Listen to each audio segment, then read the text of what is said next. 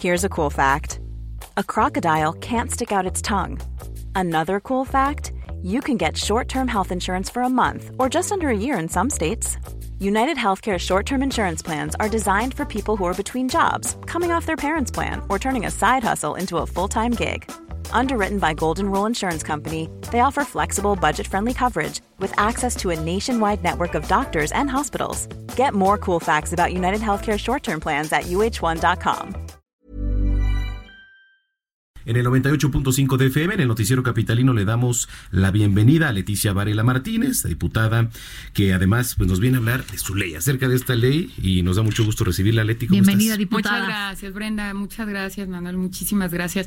Pues aquí, mira, son dos iniciativas, eh, Manuel. Uno que tiene que modificar el Código Penal, que fue en abril, y la última, que fue en noviembre, donde armonicé la, la, ley vigente, la ley de protección animal, con la nueva constitución. Como ustedes saben, pues ya nos rige una nueva constitución. Y ahí en el artículo 13 que estábamos platicando es donde ya les da a los animales como seres sintientes. ¿Qué quiere decir esto? Que ya no son cosas, ya no es algo, sino son algo. ¿Por qué le hacía falta a, a, a la ciudad esta ley? Mira, yo creo hay, en, eh, nosotros en, en, esta ciudad somos una ciudad de vanguardia, ¿no? Uh -huh. en, en, todos los aspectos y también en el tema del bienestar animal. Y yo creo que eh, eso es como cerrar la pinza, Brendita. Uh -huh. Yo creo que es como subirlos, de, como les decía, de algo que antes era parecía que era un mueble. Y sí es cierto, mira, yo ya, yo nací en el año de 65, hagan sus cuentas, y cuando nosotros estábamos chiquitos parecíamos que, que los animalitos no sentían, ¿no? Ustedes están muy jóvenes y a lo mejor no me van a entender, uh -huh. pero la gente que me escucha de mi edad. No, sí. Y hemos ido evolucionando, ¿no? Y entonces ahora sabemos que un animal siente igual que tú, ¿eh? O sea, siente. Los amor, tratan incluso siente... algunos como personas, ¿no? O, ya, ya o como niñitos, ¿no? ¿Sí? O como. Mira, la verdad es que yo, yo me convertí en súper eh, bien, o sea, súper preocupada por el bienestar animal hace unos 10 años. Cuando alguien llegó y me regaló un perrito que es mi adoración, porque a veces te hace de compañía, hay veces que te saca de una profunda depresión o de una enfermedad. Sí. Y, y mira, gracias por invitarme, porque se han dicho, no sé si esta mala información es con dolo, espero que no, pero hay eh, grupos que no han leído mi iniciativa y dicen, por ejemplo, imagínate que, que desproporcionado está que en una ley creen que te pueden obligar a trabajar gratis. Eso uh -huh. es imposible. Uh -huh. Ellos dicen que yo en la ley eh, voy a obligar a los veterinarios a trabajar este gratis falso. Lo que yo quiero hacer es tener como un sentimiento de eso de los de los profesionales de la salud un doctor que tiene el juramento hipocrático algo así con, lo, con, los veterinarios, que primero vean el bien superior que es la vida y luego cobramos. Uh -huh. Eso es lo que yo quiero, ah. es lo, y no te obliga. Claro. Jamás en el cuerpo de la ley dice que es gratis, Brenda. Entonces los veterinarios se espantan porque dicen, ahora qué voy a comer, pues claro. pues tienen toda la razón. Ahora, ha evolucionado la forma en la que vemos a las mascotas. Yo recuerdo cuando era niña, pues mis abuelos teníamos muchos perros y les daban lo que sobraba de la comida. Exacto. ¿no? Exacto. Y, des, y, nunca íbamos a, a lo mejor a, a, al veterinario o no nos dábamos cuenta si se enfermaba o no el, el, la mascota. Pero hoy eh, tienen este trato de que sabemos que algo les puede caer mal, sí. claro. que se enferman y hay que llevarlos al doctor claro, como una claro, persona. Claro. Creo que es parte de. Hasta de, profilaxis dental. Imagínate. O sea, imagina, claro. Pero creo que es parte de este fenómeno que tú dices, es el ir haciéndonos conscientes de que son seres humanos que sienten, que tienen un raciocinio, imagino, distinto, ¿no? Haya de Mira, alguna la, manera la, una educación, claro, lo puedes educar. La única te, te diferencia hace... entre ellos y nosotros es que no son de la misma especie. Uh -huh. Y lo que y hay un grupo de personas que son especistas, que dicen, como no es de mi vivos. especie, como uh -huh. no es de mi especie, entonces lo trato mal, entonces lo dejo en la azotea. En, eso, eso ya no puede ser. Mira, tenemos sí. que ver, ver ejemplos como Holanda, como Europa, en donde, en donde de verdad tienen un respeto profundo por la vida. Bueno, vamos, aquí los millennials, a uh -huh. lo mejor ya mi generación no va a ver la abolición de las corridas de toro o, o, los gallos, pero te voy a decir una cosa, las nuevas generaciones lo van a abolir, uh -huh. porque tienen un respeto por la vida. Como si se puede, por ejemplo, en Las Vegas hay corridas de toros, pero al final no los matan. Como es, es, a lo mejor, es, no sé, ver, medir fuerzas. No, entiendo, no entiendo eso. ¿Mm? con Iñaki que en Francia también las corridas son así. Es un tema muy complicado, es un tema, la verdad, muy complicado, pero sí. ¿Qué, es lo, que, ¿qué es lo que se busca? ¿Endurecer medidas?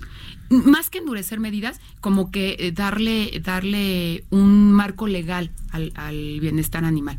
Yo en ninguna, o sea, por ejemplo, no sé si han visto videos en donde llega la persona, de, lo deja en un árbol y se va.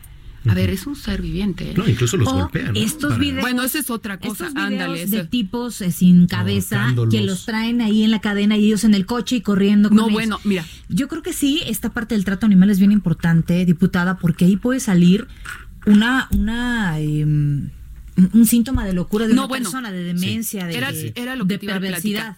Yo acabo, bueno, no acabo, pero hace poco hice una, una un doctorado en administración pública. Y mi tesis versa en eso lo que acaba de decir Brenda. O sea, la relación de un psicópata empieza siempre con maltrato animal. El FBI tipificó, fíjate qué adelantados están en Estados Unidos. El, FBI tipificó el maltrato animal como un delito grave, porque sabe la relación, por ejemplo, de los asesinos seriales que empezaron con animales, de los violadores empezaron con animales. Entonces, si nosotros lo vemos como un modelo preventivo, o sea, por ejemplo, yo estuve, que fue mi mejor trabajo, que lo adoré, que estuve en seguridad pública, en la dirección de prevención del delito, y me, me dieron a mi cargo la brigada de vigilancia animal. Tú no sabes, Brenda, los casos que me llegaban. Terribles, mira, ni los quiero repetir. No, no, no. Pero le acaban de decir golpeadores, eh, eh, en una gatita. Imagínate, los niños, unos niños que también los papás tendrían que estar ahí como muy abusados, em, le empezaron a meter a, una gatita por el ano y deslocar. O sea, terrible. Ya ahí, es, una, es, es algo patológico. Entonces, si ves que tu hijo, que ves que alguien está haciendo daño, pues para mí era un foco rojo. Porque yo te voy a decir algo, si en un hogar maltratan a un animal, te, aseguro o que maltratan a un niño o a alguien de la tercera edad. Oye, ¿qué pasa, ¿qué pasa con la venta de animales en, en, los mercados, por ejemplo? Mira, ya está regulado y ahorita me echan a mí la culpa, pero ya está regulado.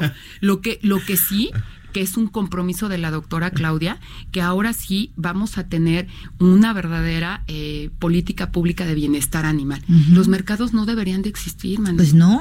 Pues no. pero, pero, están enfermos, están con virus, y entonces en malas condiciones. en malas condiciones y aparte vive del sufrimiento de los animales. Ay, es terrible. Es terrible. Entonces, yo creo que hay que ir evolucionando. Mira, la verdad es que me hicieron una manifestación en el Congreso que duró como ocho horas, pero yo lo agradezco porque a la gente que sí queremos a, los animales nos juntó más.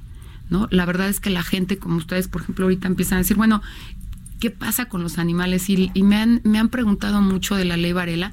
Léanla. Mira, la verdad hay cosas eh, sumamente importantes para el bienestar animal. Yo les decía en esa reunión que tuve con los diferentes este, grupos, que, que, no quieren la ley, pero hay un grupo importante que sí la quiere, que ya nos dijeron que van a ir el viernes también a manifestarse y que bienvenidos, este, en donde yo creo que sí puedes a lo mejor eh, vivir de los animales, pero tienes que tener un espacio, por ejemplo, la venta de animales.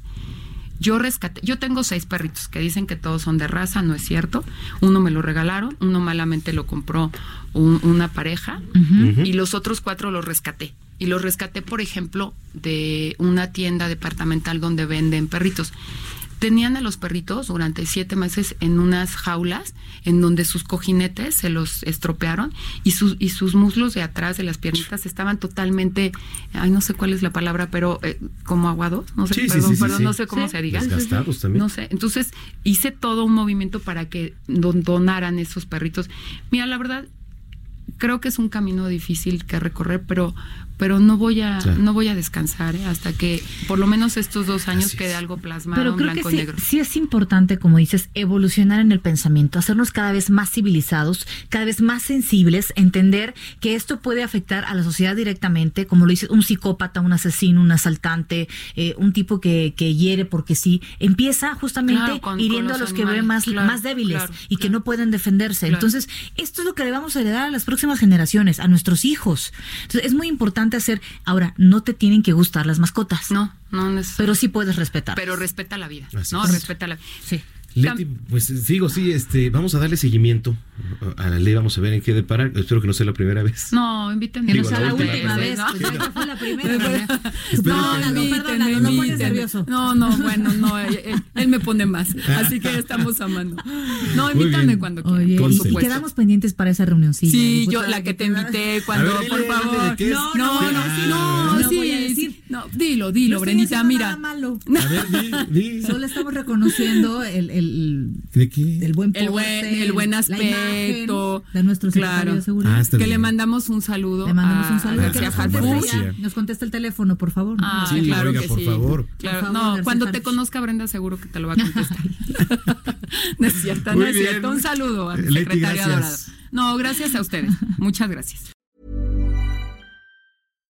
If you're looking for plump lips that last, you need to know about Juvederm lip fillers. With Juvederm Volbella XC and Juvederm Ultra XC, your lip look, whether it's subtle or bold, can last up to one full year with optimal treatment and no additional maintenance. Find a licensed specialist and see if it's right for you at Juvederm.com today. That's J U V E D E R M.com. Add fullness to lips in adults over 21 with Juvederm Volbella XC or Juvederm Ultra XC. Do not use if you have severe allergies or a history of severe allergic reactions, or if you're allergic to lidocaine or the proteins used in Juvederm. Tell your doctor if you have a history of scarring or taking medicines that decrease the body's immune response or that can prolong bleeding. Common side effects include injection site redness, swelling, pain, tenderness, firmness, lumps, bumps, bruising, discoloration, or itching. As with all fillers, there's a rare risk of unintentional injection into a blood vessel, which can cause vision abnormalities, blindness, stroke, temporary scabs, or scarring. For full important safety information, visit juvederm.com.